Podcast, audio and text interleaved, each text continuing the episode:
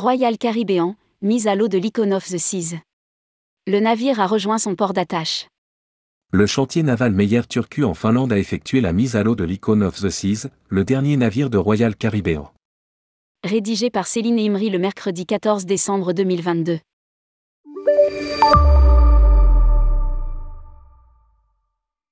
L'Icon of the Seas, le nouveau navire de la flotte Royal Caribbean a entamé jeudi dernier une nouvelle étape importante de sa construction après une mise à l'eau réussie. Le chantier naval Meyer Turku en Finlande a effectué la mise à l'eau du paquebot. L'opération effectuée pendant la nuit consiste à remplir la cale sèche où séjournait le navire depuis plus de huit mois et le déplacer vers un quai d'armement.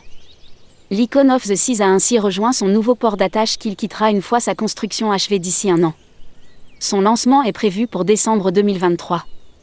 Il proposera toute l'année des croisières de cette nuit dans les Caraïbes orientales et occidentales au départ de Miami.